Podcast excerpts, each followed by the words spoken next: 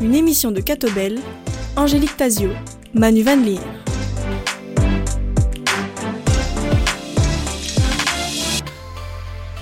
Bonjour à tous, ravi de vous retrouver pour cette émission plein feu en compagnie de Manu Van Leer. Aujourd'hui, nous accueillons Jean-Michel Javot. Bonjour. Bien le bonjour, merci de m'accueillir. Co-président du Parti écolo durant près de dix ans, vous êtes bourgmestre de la ville d'Amé, dans la vallée de la Meuse. Vous êtes également administrateur de nombreuses institutions, dont Meuse Invest, l'Empiris ou encore Liège Airport. Alors, vous avez été bourgmestre d'Amé à trois reprises et vous avez annoncé ne plus vouloir vous représenter aux prochaines élections. Pourquoi vous arrêtez après trois mandats? Je dois vous reprendre déjà sur une ou deux choses, ah, pas trop. Vous n'êtes plus à Liège Airport. Alors, j'ai jamais été à Liège Airport parce que je, suis administrateur uniquement des bureaux, mais pas de l'aéroport. Je n'y aurais pas été, donc comme ça, vous le, vous le savez. Meusaville est devenu chaque. J'en suis le président, par contre, depuis dix ans. Et euh, c'est vrai que c'est un gros, gros travail puisqu'on aide presque 500 sociétés et des assez grosses. Et après les inondations, c'est beaucoup de boulot. Sur bourgmestre, bah, le mandat probablement le plus passionnant. Vous l'avez dit, j'ai été président, j'étais député aussi. Euh, donc euh, j'ai commencé comme assistant parlementaire en pleine période un peu compliquée puisque c'était au moment de l'affaire du trou et j'étais venu en renfort pour notamment suivre tous les travaux de la commission. Donc euh, on a tout de suite commencé euh, avec du, très très lourd comme travail. Et donc, je trouve très très important d'aller s'oxygéner ailleurs, de ne pas devenir otage de sa fonction ou bien de, son mandat. Et donc, euh, j'essaye toujours de, garder du sens, de l'utilité, de, l'envie, de la curiosité. Je trouve que c'est très important d'être curieux, d'apprendre à chaque fois. Ici, après euh, presque 18 ans, je pense qu'il faut laisser la place d'abord à d'autres. J'ai des, jeunes échevines euh, qui sont là depuis 5-6 ans, qui connaissent bien le boulot, qui sont pleins de dynamisme. Je pense aussi que je, risque d'avoir l'usure de la fonction, d'être euh, sans doute peut-être moins disponible, moins, moins ouvert, moins patient.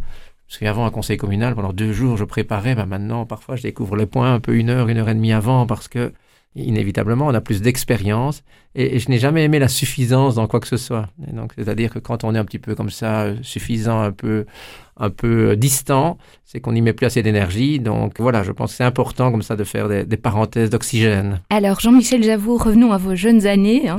vous êtes né en novembre 67, là ah, c'est bon.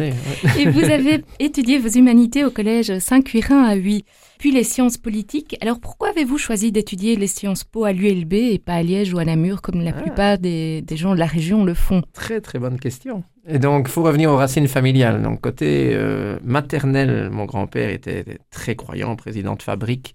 Euh, et la famille, c'était d'ailleurs euh, mon arrière-grand-oncle qui était le dernier bourgmestre non socialiste il y a plus de 80 années de la commune.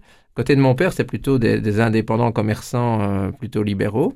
J'ai fait le primaire à Saint-Aude, qui était juste à côté, et puis effectivement mon secondaire au petit séminaire du Collège Saint-Curin, où j'ai d'ailleurs rencontré des gens absolument formidables. Euh, et c'est mon papa qui a absolument voulu que j'ai euh, les, entre guillemets les, deux courants. Et donc c'est lui qui a insisté pour que j'aille à l'ULB pour ne pas rester tout le temps dans, dans le pilier euh, catholique, parce que c'est vrai que j'avais plutôt tentation d'aller à, Louvain-la-Neuve. Entre les deux, je suis parti un an aux États-Unis aussi, dans, l'État de New York. Pour voilà, j'étais un des premiers étudiants d'échange. Maintenant, c'est assez courant, mais à ce moment-là, on était très peu à partir. Et donc, euh, c'est vraiment lui qui a, qui a, insisté pour que j'ai comme ça un peu ces deux formations. Oui, alors justement, le, le fait d'être allé euh, à, au Royaume-Uni, hein, d'abord à l'université de Hull et puis euh, à la high school à, à Fillmore aux États-Unis, est-ce que ce passage à l'étranger était important dans, dans votre cursus?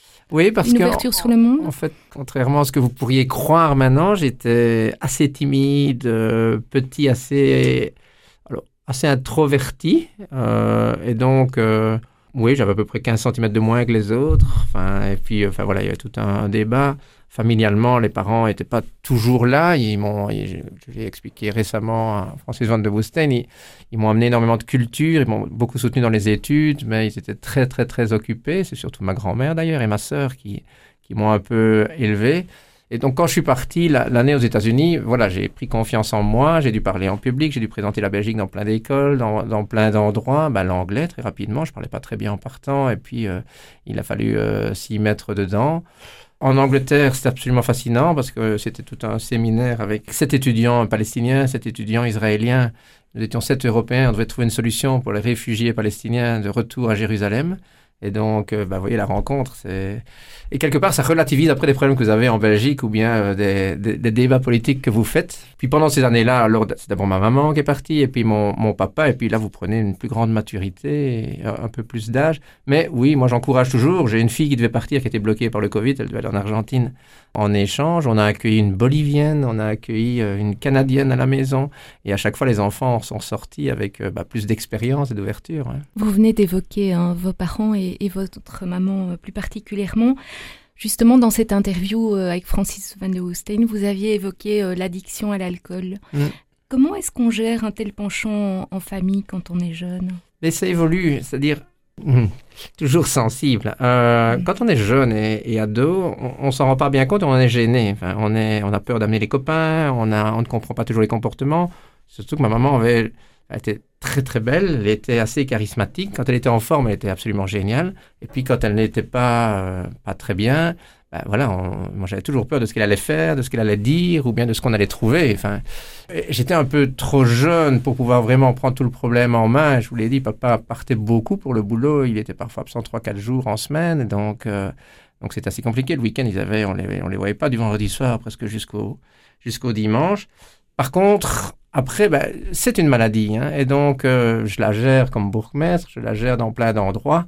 Parfois, on entend des raccourcis trop faciles, donc aller soigner, donc aller à l'hôpital. Je crois qu'on a été quatre fois euh, en cure avec maman et que c'est pas nécessairement pour ça qu'on arrêtait comme d'autres addictions que je vis comme bourgmestre avec des personnes, des addictions à la toxicomanie, à l'alcool, à, d'autres sujets, ce ne sont pas des réponses simples uniquement liées à la volonté de la personne. Il faut un entourage, il faut une équipe pluridisciplinaire, il faut un médecin, il faut pouvoir ne pas remettre des tentations quand on y est. Donc, euh, donc voilà, nous, par exemple, avec euh, la directrice générale, on avait fait tout un réseau dans la commune avec des alcooliques anonymes, etc., pour les aider, y compris en dehors du boulot.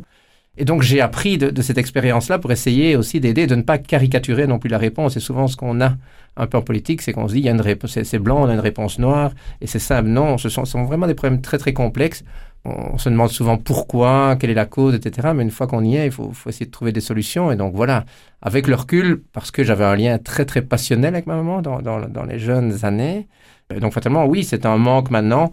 Après, avec ma sœur, on en parle souvent, on essaye de ne pas le reproduire avec nos enfants donc on fait attention euh, et, on parle beaucoup plus surtout. Vous savez, moi je, vous l'avez dit, hein, 67, c'était juste, je suis né en, en plein mai 68 caricaturalement. Donc vous aviez d'un côté les parents en pleine liberté ou de l'autre ceux qui étaient euh, un peu plus... Euh, c'est-à-dire qu'on ne communiquait pas nécessairement ouvertement et, facilement. Il y a eu un peu tout un mouvement après, vous voyez, dans les années 70, 80, où, où c'est difficile de dire je t'aime, de donner les sentiments. Maintenant, on a vraiment les, familles très, très gâteaux, très, très, on, évoque les sentiments. C'est pas évident cette époque-là. Il y a beaucoup de pudeur, beaucoup de retenue, ce qui, quelque part, est, bien aussi. Enfin, il y a, il y a une forme d'éducation mais ce qui empêche de pouvoir mettre parfois les mots sur des situations qui sont compliquées.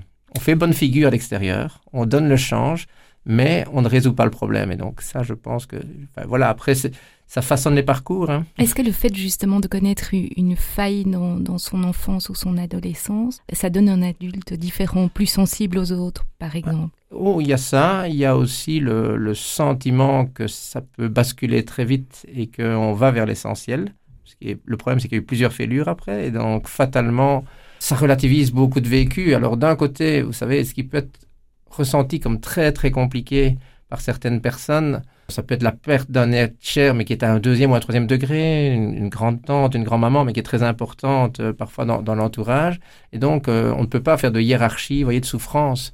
Mais ce qui est certain, en tout cas, c'est notre société ne laisse pas beaucoup de place à l'accompagnement, au deuil, à, aider quelqu'un dans la famille. Si vous êtes au boulot, vous devez être performant. Sinon, ben, vous êtes dehors ou sur votre garage. Et ce qui explique sans doute pourquoi il y a autant de, régimes, de, burn-out, de, congés de maladie de longue durée, parce que c'est quelque chose de difficile à accepter. Quand vous avez un deuil, ben, moi, je, c'est euh, à la limite, les parents ont droit à trois jours et euh, le parrain à la demi-journée de, funérailles. Et, ça, voilà, la société, ça reste un tabou, la mort. Et euh, c'est quelque chose, souvenez-vous avant, le village s'arrêtait, on accompagnait, on prenait le temps. Maintenant, à la limite, on va même plus rendre visite. Hein. Vous mettez un message sur Facebook en disant RIP, ou bien je pense à toi, et ça y est, je pense que j'ai aidé la famille et que tout va bien. Non, c'est pas comme ça que ça marche. Euh, pour l'instant, ma secrétaire la plus proche, elle vient de perdre sa maman au Rwanda. Elle est là-bas. Elle me dit, c'est compliqué pour papa. Je lui dis, prends les jours qu'il faudra, on s'arrangera, parce que je sais à quel point elle va pas aller trois jours au funérailles, puis revenir laisser son père en plein deuil. Et donc, euh, donc voilà, ce sont des, ce sont des choses qui restent taboues et, et que la société n'arrive pas à s'adapter non plus, à permettre de faire le deuil, comme d'ailleurs d'avoir un cancer, de pouvoir par exemple arrêter de travailler pendant un an, quitte à retravailler un an après votre pension. Le fait d'avoir connu euh, des deuils, hein, vous évoquiez euh, explicitement le, la mort de Théo, votre fils, est-ce que le fait d'avoir connu des, ces failles particulières, ça, ça vous a fait grandir en humanité? Paradoxalement, pas au début, parce qu'au début, on, on, il y a quelque chose de physique. Oui, globalement, en humanité, oui. Et on réagit différemment. Et donc, avec mon amoureuse, enfin, je ne sais pas si vous savez, mais l'oncle de mon amoureuse était curé. Hein, donc, il a été euh, justement au Rwanda, au Burundi. Il était le prêtre du, du, village. Puis il est décédé avant. Donc, il y, il avait des sources un peu. C'était un de Tridobel, c'est assez connu dans, dans la communauté. Donc, euh, il faisait les messes de jeunes, il allait à Lourdes, c'est lui qui nous a emmenés à Lourdes et qui nous le, dans le pèlerinage. Donc, on avait des sources, entre guillemets, pour, euh, pour pouvoir aller chercher, euh, enfin, pas des explications, mais pour pouvoir avoir un peu de recul philosophique. Mais après un deuil, souvent, il y, a, cette phase un peu agressive, un peu de révolte, de pourquoi nous, euh, qu'est-ce qu'on a fait. Euh, il nous semblait que jusque-là, nous avions été bons. Enfin, vous voyez, c'est, c'est un peu une sorte d'injustice ou bien de...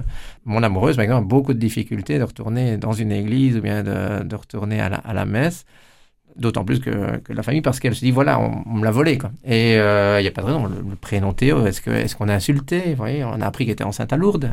C'est là qu'on a fait le test de grossesse, donc on se dit, bah, lui, euh, on imagine qu'il va être protégé pendant toute sa vie, et non, il part comme ça, en plus, soudainement, sans qu'il y ait vraiment de cause, parce que, vous savez, si, et ça arrive à, plein de gens, c'est pour ça que parfois il faut de la tolérance, si on a un moment donné de non-surveillance, si on a un moment donné, bah, si on fait une erreur, si on fait un accident de voiture, des choses pareilles, vous pouvez encore quelque part vous en vouloir, enfin chercher une faute, mais là en plus c'est une fatalité, ça arrive une fois sur 10 millions, enfin etc etc.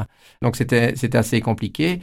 Après, il y a la période la plus difficile, comme tout deuil, et j'espère qu'on n'a pas vécu un récemment, où il y a celle de l'introspection, de la mélancolie, où on est plus lent, où on réfléchit beaucoup. Et là, oui, parce que euh, on se reconstruit en essayant justement que d'autres personnes ne vivent pas les mêmes drames, en essayant de, pouvoir aider, d'être utile. Et je pense qu'on va chercher aussi à, sortir la tête hors de l'eau en aidant d'autres personnes. Dernière question avant de laisser la parole à mon collègue Manu Van Comment est-ce que vous gérez au sein de votre couple cette différence d'approche hein, Ou c'est très proche euh, de, l'Église, euh, ou en tout cas croyant, pratiquant, assumé hein? Vous avez fait votre coming out catho. Comment est-ce que vous gérez cette différence d'engagement? Je reviendrai sur coming out, mais ce n'est pas, ce n'est pas grave. Vous savez qu'un couple sur deux, après le deuil d'un enfant, il se sépare. Et donc, parce qu'on le vit à des rythmes différents. Et euh, nous, on a toujours beaucoup, beaucoup parlé. moi, j'ai besoin d'aller au cimetière tous les jours. Elle, euh, elle y va à, certaines dates clés et on, en parle ouvertement. À l'inverse, quand les dates d'anniversaire, etc. approchent, deux, trois jours avant, elle est, elle est déjà euh, en, profonde mélancolie. Que moi, je le vis plus comme, tous les jours. Et on, a toujours beaucoup échangé là-dessus. On a toujours dit aussi que lui ne devait pas être parfait par rapport aux autres enfants qui auraient tous les problèmes, parce que c'est compliqué. Elle était enceinte Lola, qui a maintenant 20 ans, qui est institutrice, mais qui elle-même a l'impression qu'elle était petite, qu'on lui reprochait plein de choses, puisque ben, son grand frère ne se faisait pas engueuler, etc. Donc il avait un statut particulier. Donc ça, on l'a bien vécu, mais moi, ça m'a permis aussi d'aller lire les autres religions. Et donc, moi, c'était important. C'est aussi pour ça que je suis très mal à l'aise avec tous ces débats actuellement sur, euh, parce que je, je, revendique que la Belgique est un État neutre, mais qui, reconnaît ces courants religieux, ces courants philosophiques, qui aident l'exercice euh, du culte. Euh, alors, chez nous, dans ces églises, je, suis bourgmestre. J'ai une église protestante. On m'a demandé récemment des places dans, dans, les cimetières pour des musulmans pour qu'ils puissent orienter autrement, etc. Et quelque part, c'est une richesse et je ne trouve pas qu'on ait eu énormément de problèmes chez nous jusqu'ici par rapport à des pays voisins, par rapport à des intolérances avec euh, des actes religieux. Or, plus on laïcise, entre guillemets, un pays, plus on crée des problèmes. on le voit en France avec une montée gigantesque de l'extrême droite. Donc je trouve qu'on devrait y réfléchir. Jean-Michel Javot, j'aimerais revenir sur vos débuts en politique. Quels étaient vos rêves, vos idéaux en vous engageant dans une carrière politique? Moi, je suis parti euh, du combat étudiant. En fait, j'ai commencé l'UNIF, l'année de Val-Duchesse pour les plus anciens, c'est-à-dire l'année où on a doublé le Minerval. Maintenant, ça va faire sourire, mais ça passait de 9 000 francs belges à 18 000 francs belges, je me souviens encore, mais on le doublait carrément. Et donc, il y a plein d'étudiants qui étaient en difficulté et pour qui c'était très très compliqué. Donc, j'ai commencé l'UNIF avec deux mois de grève, en solidarité d'ailleurs avec ceux qui ne pouvaient pas payer. Mon minéral a déjà été payé par, par mon père, mais euh, il y a plein d'étudiants. Et j'avais eu des chouettes profs à ce moment-là, de différentes sensibilités d'ailleurs, qui avaient dit si vous ne manifestez pas maintenant, vous ne manifesterez jamais, vous faites Sciences Po, vous avez intérêt à vous rendre compte que ce n'est pas possible euh, qu'on prenne comme ça des étudiants en otage et surtout qu'il y ait l'accès aux études qui soit réservé à ceux qui en ont les, les moyens. Donc, je suis vraiment arrivé, entre guillemets, dans l'indignation politique par le mouvement étudiant et par les organisations de jeunesse, puisque j'étais dans un patro. J'en étais le président assez tôt. J'ai déjà expliqué, mais il y avait des faucons rouges où ils étaient 20. ils avaient tout, des camions, des bâtiments gratuits, euh, l'aide de la commune, etc. Nous, on avait 111 gosses qui venaient de tous les milieux, plein qui venaient de la cité. Et je pense qu'on faisait vraiment un travail euh, gigantesque de cohésion sociale. Et euh, c'était impossible de rien avoir de la commune parce qu'on avait, et nous on se rendait pas compte parce qu'on s'en foutait à ce moment-là des, des, partis quelque part, mais parce que c'était pas trop et que c'était pas euh, de la majorité, on pouvait pas. Alors là, on était plusieurs dans les animateurs à se dire tiens, on va faire quelque chose au niveau communal pour que tout le monde soit représenté. Et puis alors j'ai rencontré Jackie Moral, qui, euh, où ça c'était une rencontre déterminante toujours marrant aussi, hein, très laïque, assez bouffeur de curé d'ailleurs. Mais cette, cette rencontre euh, a été vraiment salutaire parce que d'une part, on ne mettait pas les jeunes dans un placard en disant attendez d'être grand pour pouvoir vous exprimer, vous pouvez directement vous exprimer. Et en plus, moi j'ai grandi dans les années, ben voilà, Greenpeace, Pirou, U2, c'est-à-dire euh, j'ai eu 16 euh, ans en 84, en plein, euh, on, est, on est en plein dans, les années de Three Mile Island. Euh, j'ai 17 ans au moment de Tchernobyl. Il y a la prise de conscience écologique qui commence à arriver. Il va y avoir la guerre en Irak quand, quand j'arrive à l'UNIF et, notamment, enfin, d'abord le Koweït et notamment toute la pression sur le pétrole, etc. Il y a déjà cette prise de conscience début des, années 90. En plus, moi, le mur de Berlin est tombé quand je suis en plein en, en, Sciences Po et donc le vieux cliché monde de l'Est versus monde de l'Ouest, et personne qui parlait de l'écologie, alors qu'on voyait déjà des réfugiés euh, climatiques, on voyait déjà des pays qui allaient euh, vraiment ramasser. Donc voilà, il y a une prise de conscience écologique, le mouvement étudiant, et aussi bah, le, fait qu'il n'y a rien à faire. Écolo, dans, les années 80, c'était un nouveau parti qui parlait aux jeunes, qui avait des jeunes. Euh, sinon, on avait toujours l'image du politique en costard gris, c'était les années Martens, ils se ressemblaient tous, ils avaient tous une cravate, euh, ils avaient tous l'impression d'être entre 60 et 70 ans. Peut-être que maintenant on renvoie cette image-là. Mais euh, en tout cas, à ce moment-là, il y avait vraiment un, coup de fraîcheur sur la politique avec, en plus, je disais, une question qui n'était pas l'agenda des autres partis. Et ça, c'était très important pour moi. Vous avez l'impression d'avoir pu euh, faire vivre vos idéaux euh, ou est-ce qu'il y a eu des moments de frustration au cours de votre carrière? Ouh, beaucoup. non, de frustration, oui, mais le, enfin, voilà, ça c'est dans, dans ma nature maintenant. J'essaye. Moi, je mets assez rapidement dans, dans un tiroir euh, les moments compliqués ou les moments illogiques pour essayer de, de construire quand c'est possible. Et ça, ça marchait bien grâce à vous, grâce à la télé, grâce à des articles de fond dans les journaux c'est de plus en plus difficile avec l'immédiateté des réseaux sociaux. Et c'est sans doute ce qui me navre le plus pour l'instant, c'est qu'on doit amener des réponses binaires en une phrase à des problèmes qui sont giga complexes et qui ont besoin parfois de deux, trois, quatre pages ou bien d'une heure de débat pour pouvoir les, expliquer. Et puis ça part en buzz sur euh, une, réponse qui est trop courte pour pouvoir la mettre dans son contexte. Et donc, euh, c'est pour l'anecdote, mais je suis en train de relire tous des classiques que je n'ai pas eu le temps de lire quand j'étais petit, donc Guerre épée, par exemple. Et euh, je suis en plein dedans, je, suis dans mon univers, et quand je vous quitte, il me faudra une heure de Guerre tantôt, tellement ça me, ça me passionne. Il n'y a rien à faire, ça façonne euh, des colonnes vertébrales intellectuelles et des colonnes vertébrales pour lire certaines lectures du monde. Et ici, en étant tellement braqué, la, BD m'a énormément formé. C'est idiot, mais par rapport à jouer à Candy Crush, et je joue beaucoup à Candy Crush, hein, si mes enfants m'entendent, ils, diront que, que, je joue beaucoup.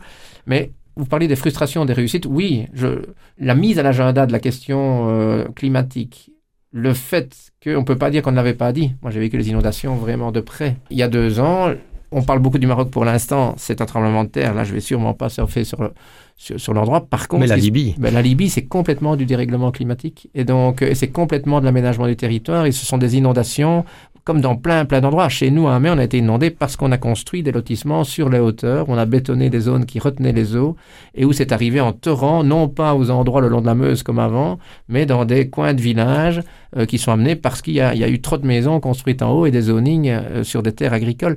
Et donc, les futurs choix d'aménagement du territoire, de, on a un impact là-dessus quand on sait que les événements deviennent de plus en plus importants. Vous savez, il y a une semaine, nous, on a eu le même, heureusement, ça a duré juste un quart d'heure, mais on a eu le même nombre de litres que ce qui est tombé au mois de juillet il y a deux ans quand il y a eu les inondations. Heureusement, ça a duré un quart d'heure, mais ça dure une heure, on est reparti dans le même trip. Et donc, ça veut dire que l'intensité qui jusque-là était beaucoup plus diffuse, elle va revenir. On a fait une réunion ce lundi sur les inondations. Moi, j'ai dit aux gens dans la salle, je suis désolé, vous allez encore être inondés. Et donc, ce qu'on doit faire, nous, c'est comment avoir moins d'impact de l'eau, comment pouvoir faire une culture du risque, comment pouvoir prévenir, comment mieux suivre les modèles météo, euh, etc. Et donc, on doit retenir des crises, mais en ne faisant pas croire qu'on va solutionner tous les problèmes. Alors, par rapport aux réalisations, oui, je pense qu'il y a une prise de conscience. Dans les frustrations, il y a évidemment le fait que Parfois, on en a fait trop. Il y a ce ton trop moralisateur des écolos euh, qui, quelque part, euh, font que des gens s'en détachent, voient une forme de haine vis-à-vis de, propositions écologistes. C'est-à-dire que je pense qu'il faut faire société. Je crois aux alliances, y compris de, forces un peu différentes, pour pouvoir amener à des solutions et pas uniquement dire je suis le seul à avoir raison. Vous verrez bien dans dix ans, j'avais raison. Tant pis pour vous. Ça marche pas. Il n'y a, rien à faire aujourd'hui, et surtout après le Covid beaucoup, beaucoup de personnes ont besoin de solutions à très, très court terme. Et si je vous dis dans cinq ans, vous verrez, euh, ça ira, vous n'aurez plus d'eau, c'est trop tard pour eux parce qu'on a peur pour le prochain orage. Je parle de l'eau, mais c'est pire évidemment quand on n'a pas d'argent par exemple, pour terminer le mois. Et donc, si je leur dis, euh, il faut trier vos poubelles ou bien il faut acheter une voiture électrique et qu'on n'a pas l'argent et que pour aller acheter les médicaments, par mhm. exemple, voilà, il faut évidemment apporter des réponses. Ça, les bourgmestres le voient vraiment très, très bien. C'est parfois plus compliqué des parlements ou bien des gouvernements sans, sans surfer sur, sur une vague. Mais je crois que c'est très, très important de casser cette image que les politiques sont déconnectés des gens. J'ai fait la semaine dernière QR le débat à l'RTB où c'était des thèmes vraiment, et donc en dehors des thèmes choisis par l'RTB, on parlait de tout c'est revenu dans toute l'État, avec tous les citoyens après, qui venaient de différents horizons, c'est le sentiment que leurs élus ne sont pas sur le terrain, n'ont pas les mêmes difficultés qu'eux, même l'indépendant, qui est une société avec 10 personnes. Et, N'entendent pas, ne comprennent pas. Oui, et, ça, il n'y a rien à faire. Il y, a, eu quelque chose qui s'est cassé euh, depuis 2-3 ans, peut-être déjà avant, et qu'il faut absolument réanimer parce que je leur ai dit, bah, engagez-vous. Alors, euh, créez un mouvement, ou bien lancez-vous dans le parti, ou bien allez défendre. C'est comme ça que j'ai commencé. Moi, j'étais, euh, je vous ai dit, c'était PSC d'un côté, c'était libéral d'un autre côté. Quand je suis devenu écolo dans la famille, c'était, oula, c'est quoi ce, cet ovni? Et donc, et on l'a fait. Et puis j'ai discuté euh, avec eux. On a, on a, on a pu en parler.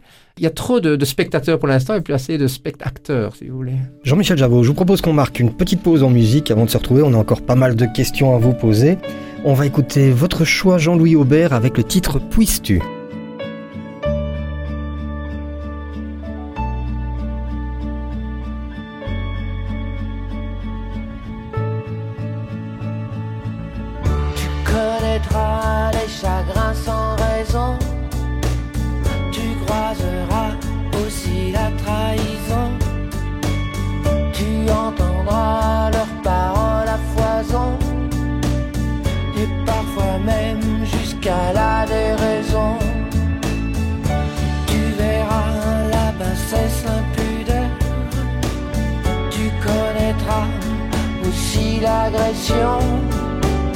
et tu verras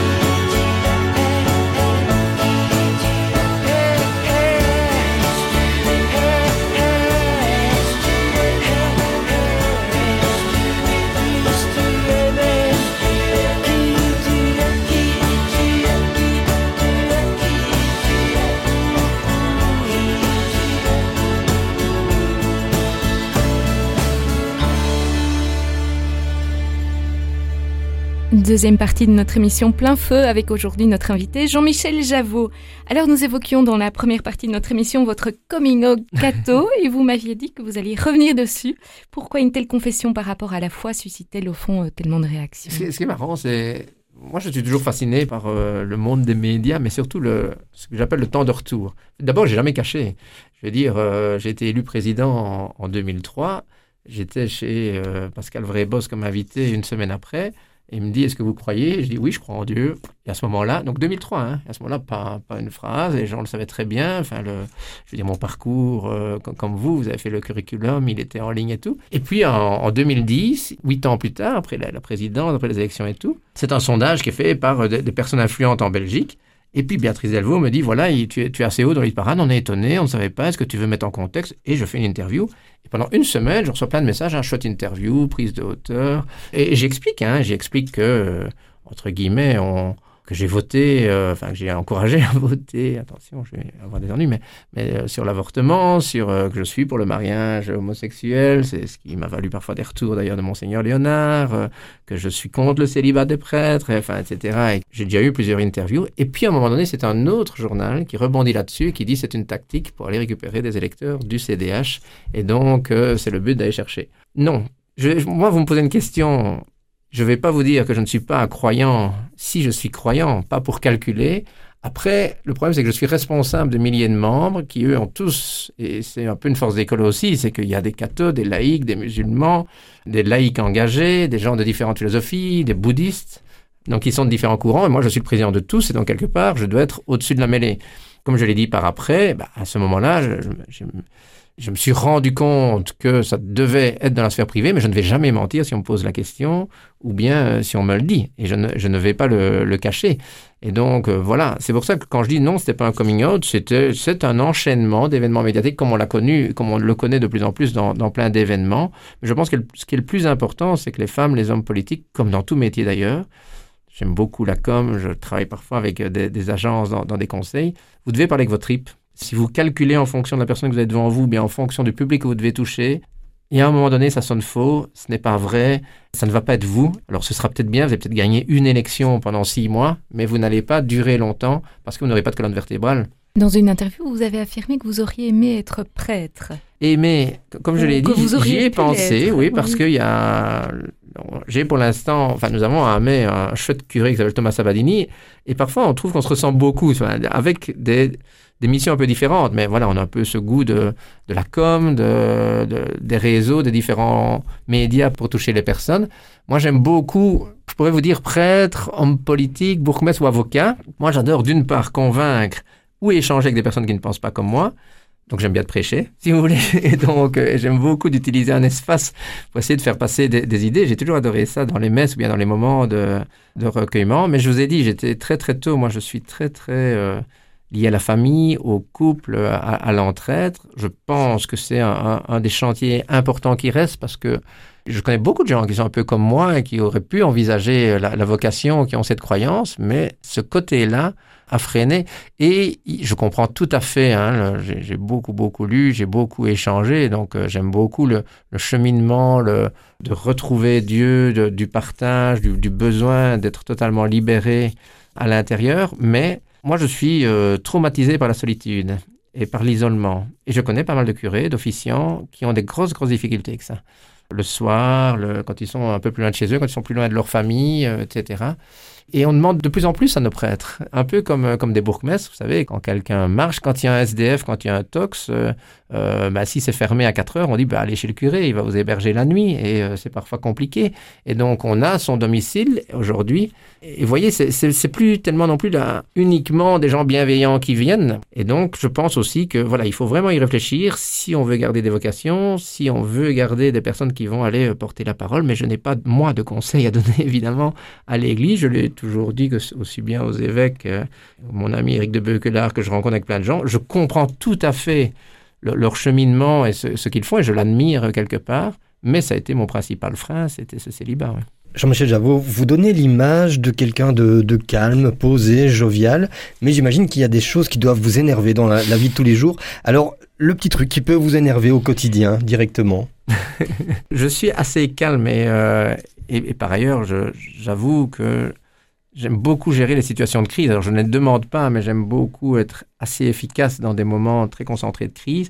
Mais je perds assez bien mes moyens devant un racisme. Alors, c'est pas tellement le racisme, c'est l'intolérance. J'ai encore plus, à la limite, j'ai moins de difficultés. Si je peux parler avec quelqu'un qui a peur parce qu'il ne connaît pas, à qui je vais expliquer, à qui je vais donner des chiffres, euh, par exemple pour l'instant avec le nombre de migrants proportionnellement à notre population des îlas, à mai, on est 14 000 habitants, on a 22 îlas. Si chaque commune fait ça, je vous assure qu'il n'y a plus les milliers de personnes euh, à la gare du Midi euh, qui sont bloquées et ça se passe très bien et les propriétaires sont contents parce qu'il y a un soutien et donc euh, et ça marche beaucoup mieux que des centres collectifs où 200, 250 personnes venant parfois de groupes qui sont en guerre se retrouvent, vous voyez, réunis. Mais ça c'est un, un autre débat. Non, j'ai beaucoup de difficultés avec l'intolérance basée sur la non-curiosité ou la non-information et qu'on ne veut pas aller la chercher, l'information. C'est-à-dire, euh, on se replie sur soi, sur ses certitudes. J'ai toujours dit, et je pense, et je le dis souvent, mais je pense qu'on devient vieux quand on n'est plus curieux quand on n'a pas envie d'apprendre. Pour vous donner un exemple, moi je change d'avis sur le voile assez régulièrement. Je n'arrive pas à me faire un avis sur le voile si c'est au guichet, pas au guichet, j'ai une accueillante, ça se passe très bien. Je pense toujours à Annabella Benaïssa qui a pu rentrer à l'université avec le voile. On se souvient de, l'épisode traumatisant. Aujourd'hui, elle vient de New York, c'est une grande avocate, elle a ouvert des commerces, elle n'a plus le voile, elle est mariée. Enfin, donc c'est une évolution qui est assez euh, magnifique. Et je trouverais dommage qu'on empêche l'accès aux études ou bien des activités à des personnes à cause, par exemple, du voile, vous voyez, mais à l'inverse, je comprends qu'il y a la neutralité du service public et donc on doit défendre. Donc c'est pas facile de donner une position. Et je trouve, par exemple, que les hommes politiques qui en parlent ou les femmes politiques qui en parlent ne sont pas assez armés.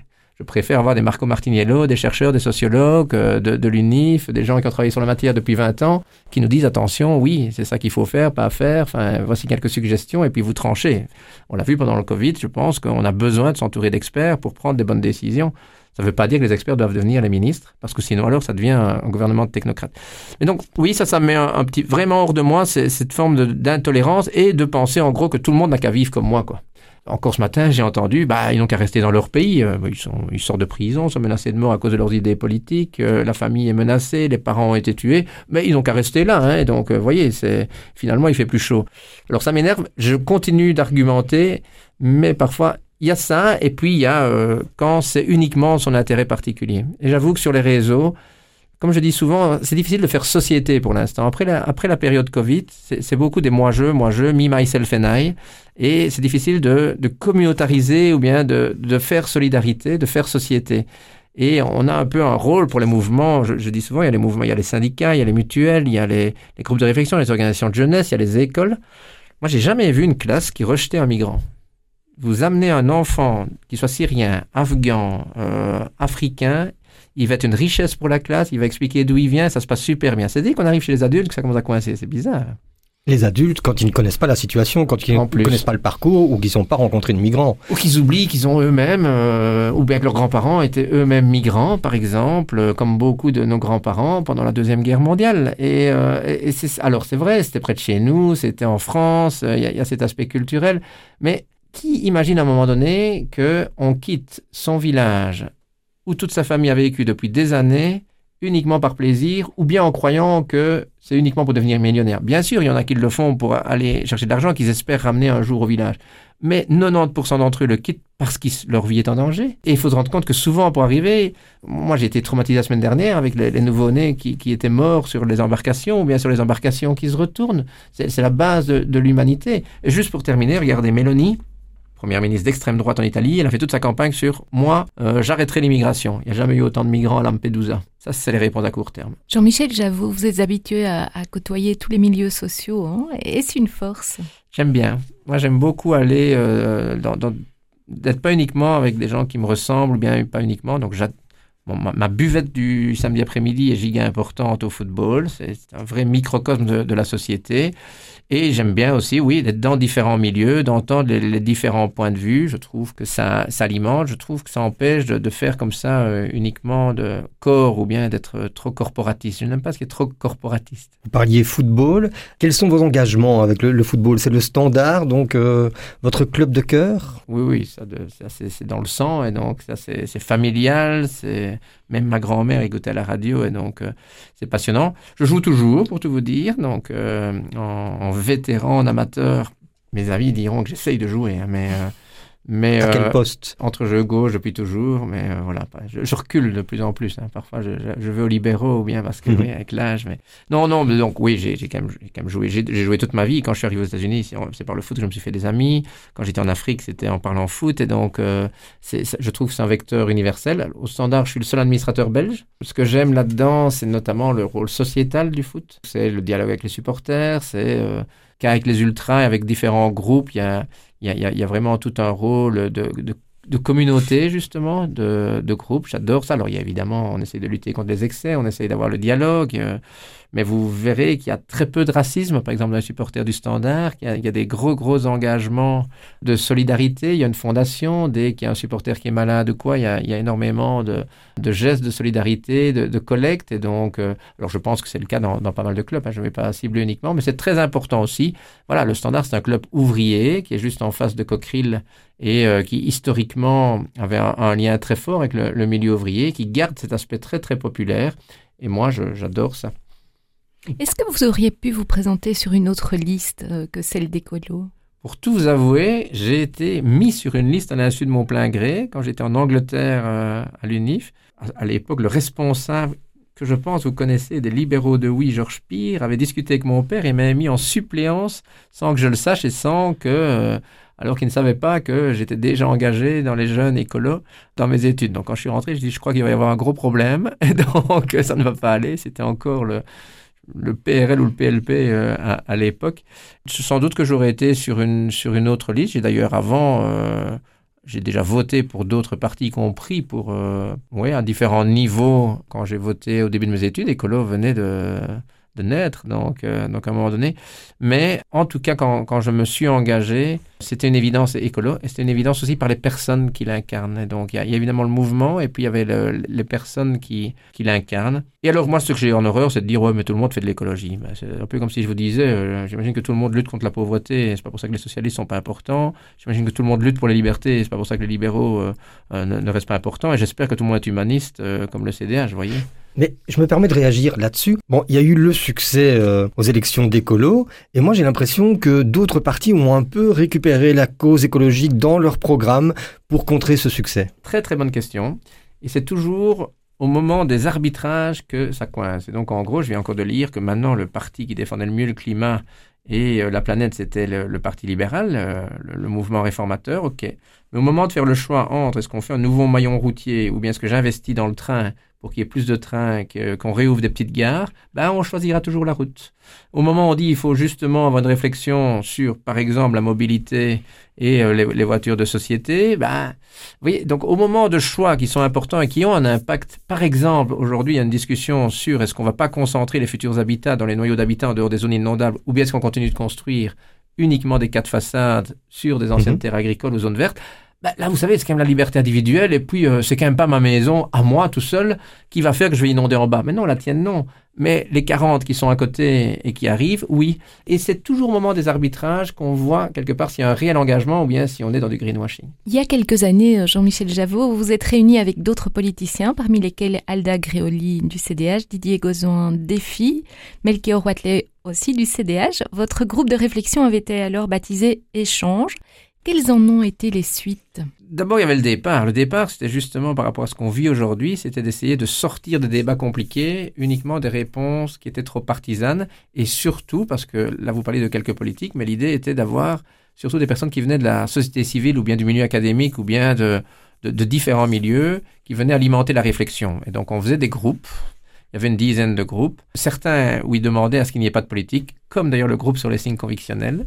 Et donc là, il y avait euh, des, profs du NIF et il y avait Michel Vizard notamment, qui a perdu sa fille, comme vous le savez, dans, les attentats, qui, était dedans. Et donc, où il voulait réfléchir à comment justement gérer cette question. C'était aussi bien l'abattage, c'était aussi bien le voile, c'était aussi bien le burkini dans, les piscines, c'était aussi bien euh, l'accueil. Et donc il y a tout un groupe. Et il demandait d'ailleurs à ce qu'il n'y ait pas de, de politique euh, pour ne pas, entre guillemets, orienter les, discussions. La même chose sur l'avenir énergétique, justement, où on, discutait du nucléaire. Il y avait un groupe très chouette avec d'ailleurs des Flamands et notamment un qui est devenu ministre à Bruxelles, euh, sur la démocratie, sur les nouvelles formes de participation politique et notamment comment faire participer les citoyens, pas uniquement au moment des élections, mais à d'autres moments. Est-ce qu'on fait des votations comme en Suisse Est-ce qu'il y a des engagements? Enfin, il y a plein de, de pistes qui étaient, qui étaient mises.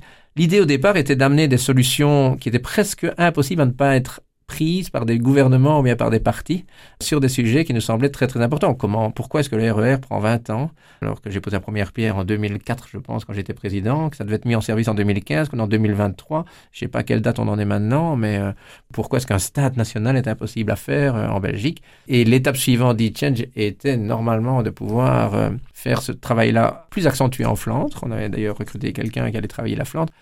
Mais voilà, il y a eu euh, des projets, des agendas différents d'acteurs politiques. Aussi, bah, trop de courses au buzz de journalistes. Est-ce que c'est un nouveau parti, pas un nouveau parti? Est-ce que c'est une nouvelle offre? Est-ce qu'il va y avoir une fusion? Et, donc, et à ce moment-là, ça a effrayé les acteurs de la société civile. Je me souviens de la première réunion, il y avait le recteur de l'UCL qui était là aussi, mais dans leur fonction, eux ne voulaient pas avoir, à juste titre, Corinne Boulangier, Bruno Venanzi à l'époque, ils ne voulaient pas avoir de couleur politique ni de lien politique. Ils étaient là pour alimenter la réflexion, parce qu'ils estimaient que dans leur domaine de compétences, en culture, euh, on vient de le voir avec UNIF, pas UNIF à Charleroi. Est-ce que c'est mieux en discuter un matin premier, de faire une question, puis de lancer un débat qui prend une heure et demie, ou bien d'avoir tous les recteurs qui en discutent et qui font une proposition à un moment donné? Je continue de penser que l'idée était bonne et qu'on a besoin d'avoir comme ça des, des, groupes de réflexion qui dépassent un peu les partis. Les Flamands le font beaucoup. Ils l'ont fait sur la mobilité, ils l'ont fait sur leur avenir institutionnel, euh, etc c'est plus tabou parce qu'à chaque fois, on a l'impression qu'il y a une arrière-pensée euh, côté francophone. Je propose qu'on marque notre deuxième pause en musique et puis on se retrouvera pour la fin de cet entretien.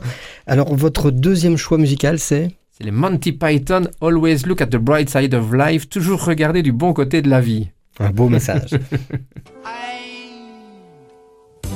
always look on the bright side of life. Always look on the light side of life. If life seems jolly rotten, there's something you've forgotten, and that's to laugh and smile and dance and sing. When you're feeling in the dumps, don't be silly chumps. Just purse your lips and whistle, that's the thing. Hey, always look on the bright side of life. Come on. Always look on the bright side of life. For life is quite absurd, and death's the final word. You must always face the curtain with a bow. Forget about your scene, give the audience a grin. Enjoy it, it's your last chance anyhow.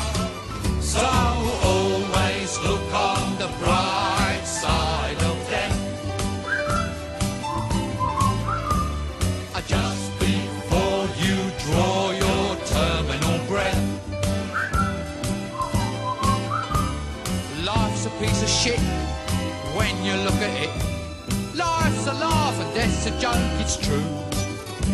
You'll see it's all a show, keep 'em laughing as you go. Just remember that the last laugh is on you. And always look on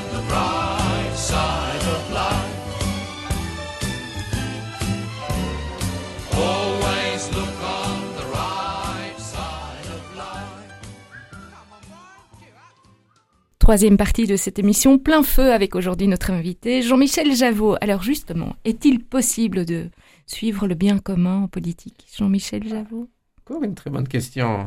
Vous avez bien fait ça. hein. C'est le but. hein. Et c'est au moment où on, s'en écarte qu'il faut bien réfléchir à ses convictions et à son, engagement. Et donc, euh, c'est vraiment, pour moi, le plus gros enjeu. C'est d'abord de ne pas nécessairement mettre le disque que les gens ont envie d'entendre.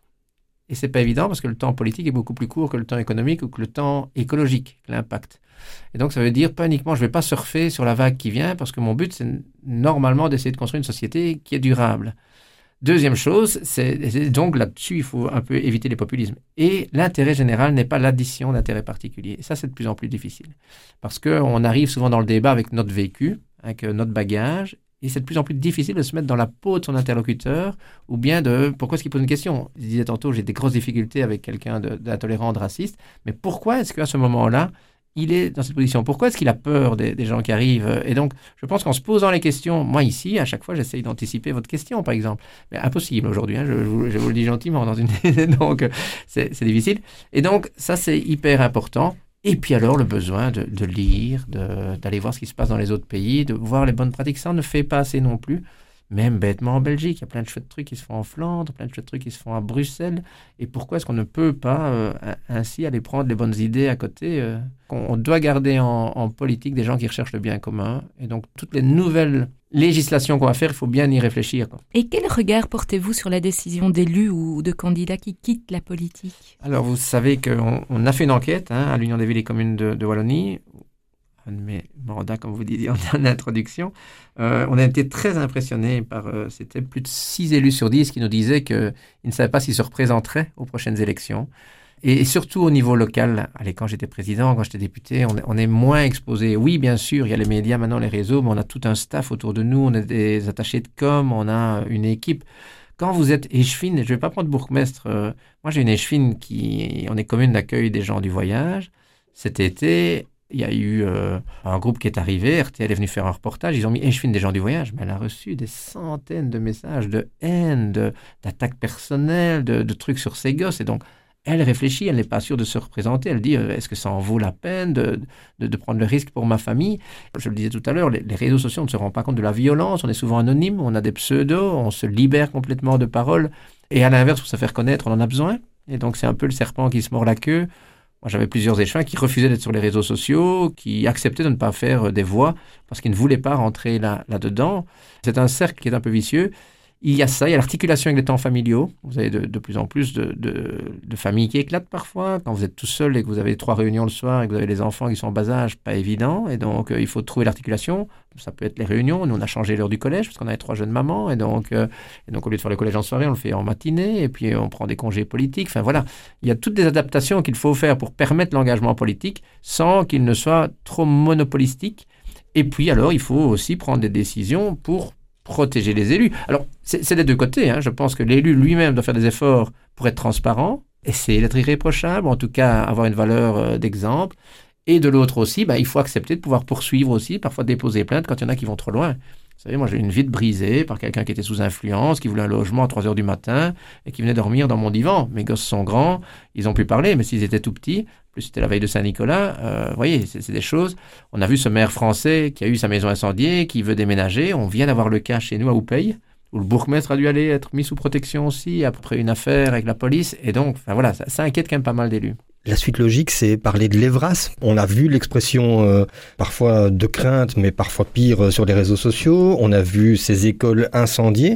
Est-ce que vous comprenez malgré tout les craintes que peut susciter cette éducation à la vie euh, relationnelle, sexuelle, affective à l'école Alors, je comprends les craintes parce qu'elles sont alimentées par des fake news. Et ça, c'est assez impressionnant.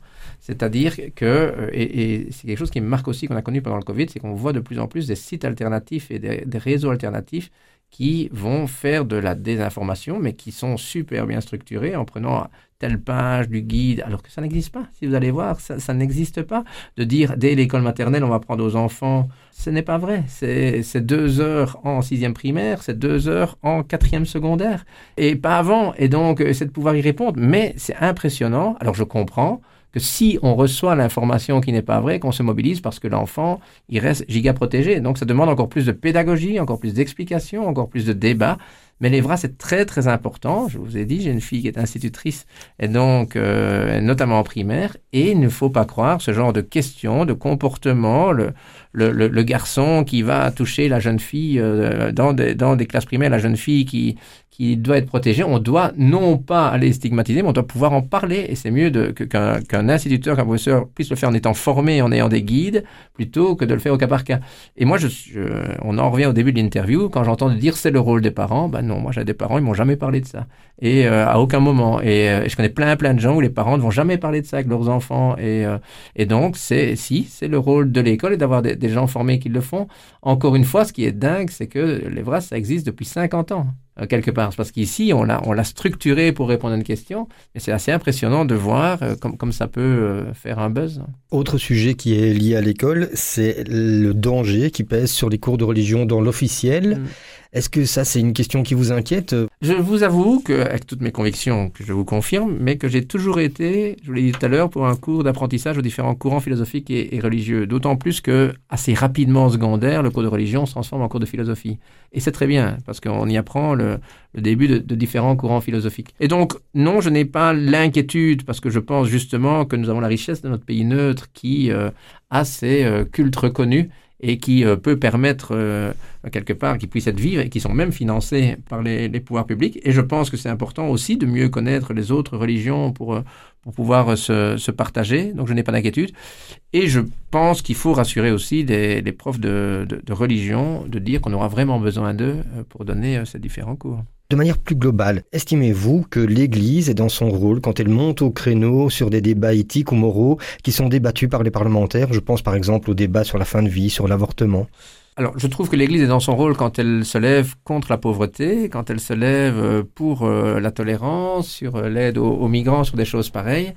Je sais que ça fait fort débat à l'intérieur de, l'Église, notamment le, lien à l'IVG, et notamment entre les femmes et les hommes par rapport au, positionnement.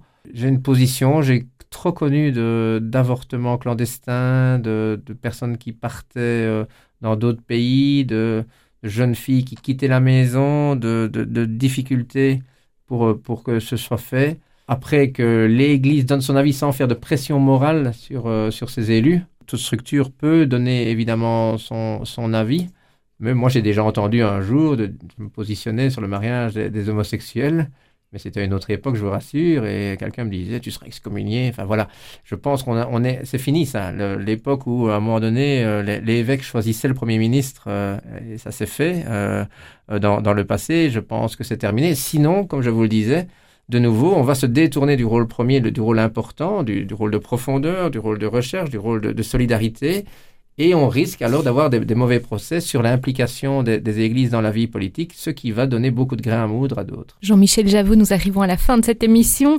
Euh, qui dit fin, mais comment envisagez-vous votre retraite hein euh, Il s'agira-t-il vraiment d'une retraite puisque vous envisagez de ne plus vous représenter aux prochaines élections? Ah oui, mais je n'ai pas dit que j'arrêtais toute implication dans la vie publique, mais qui peut prendre différentes formes. Moi, je n'ai jamais fait de, de, plan euh, à plusieurs mois ou à plusieurs années. Alors, ça peut être stressant pour euh, l'équilibre famille, parce qu'il y a encore pas mal de gosses qui sont aux études, etc. Mais euh, j'aime beaucoup l'impro, j'aime beaucoup les rencontres et les rendez-vous. Et donc, ça peut prendre différentes formes. Ça peut aussi bien, je peux très bien aller postuler pour travailler sur le terrain du logement public ou bien dans un CPS que d'aller, de continuer à, travailler en, en finançant, d'aller vers une organisation internationale, parce que ça m'a toujours passionné la politique internationale, ou bien de me mettre au service de personnes qui m'inspireront et qui pourront euh, faire euh, bouger les choses. Et donc, je, n'ai pas spécialement de plan. Le tout, il faut pas qu'à 85 ou 90 ans, je sois sur mon banc, que je me dise, voilà, là, j'aurais pu faire mieux, j'aurais dû faire mieux, j'aurais... Ça, c'est vraiment la, chose que je ne peux pas faire. Après, encore une fois, il ne faut pas non plus prendre trop de place. Moi, je me rends compte parfois, je prends trop de place dans certaines réunions ou bien euh, avec quand même une certaine expérience. Et donc, il faut aussi... moi, j'adore susciter la créativité, les, la jeunesse, l'évocation que ce soit à, différents endroits. Et donc, euh, je trouve que c'est bien. Donc, je n'ai pas trop d'inquiétude. Moi, j'aime bien les allers-retours aussi, de s'oxygéner. Mais surtout, comme je le disais, il faut réoxygéner euh, ces vocations, repolitiser positivement, pas reparticratiser, mais il faut politiser les débats. On parle tout à l'heure, tiens, pourquoi est-ce qu'on s'inquiète de ça Pour que, vous savez, on dit toujours quand il y a une crise, avant on se mettait sur la table en tant que ça passe, mais ça ne passe plus. Et donc, ce qu'il faut à un moment donné, c'est de pouvoir non pas utiliser ses peurs, mais d'y répondre en amenant des réponses modernes. La vie a complètement changé. je vais terminer par ça, mais avant, vous savez, on étudiait jusque 16, 18 ans, on travaillait 45 ans, on vivait 5, 10 ans. Maintenant, on étudie jusque 25 ans, on travaille toujours 45 ans, et on vit après 40, 45 ans. Ça change complètement tous les paradigmes d'aménagement, de transport, de, d'endroits où on va vivre. On divorce à 65, 70 ans. On a besoin d'autres logements. On déménage plus souvent qu'avant. On change de boulot. Avant, on faisait le même boulot pendant 40 ans. Maintenant, on change 5 fois de boulot sur sa carrière. Donc, toute la société a changé et on a toujours des, des vieilles réponses. C'est ça qu'il faut changer. Et votre engagement écologique aujourd'hui, demain? Alors, j'ai toujours un engagement très, très écologique qui est sans doute moins partisan mais qui euh, toujours. Je, je, suis, vous savez, j'ai pas mal de, de, jeunes filles et de jeunes garçons qui sont venus par l'Académie verte, euh, qui je suis certain de leurs idéaux et donc si je peux leur donner un coup de main, je le ferai. Transmission importante. Toujours la transmission. Là, souvent, c'était une phrase de Jackie d'ailleurs, dont on a parlé et, euh, qui a été reprise à plusieurs reprises. Mais le plus important dans l'héritage, ce, n'est pas ce qu'on reçoit, mais ce qu'on est capable de transmettre. Jean-Michel Javot, merci. merci à vous de nous avoir suivis. Merci à Manu Van Leer de m'avoir accompagné aujourd'hui et à très bientôt pour une prochaine rencontre. Au revoir.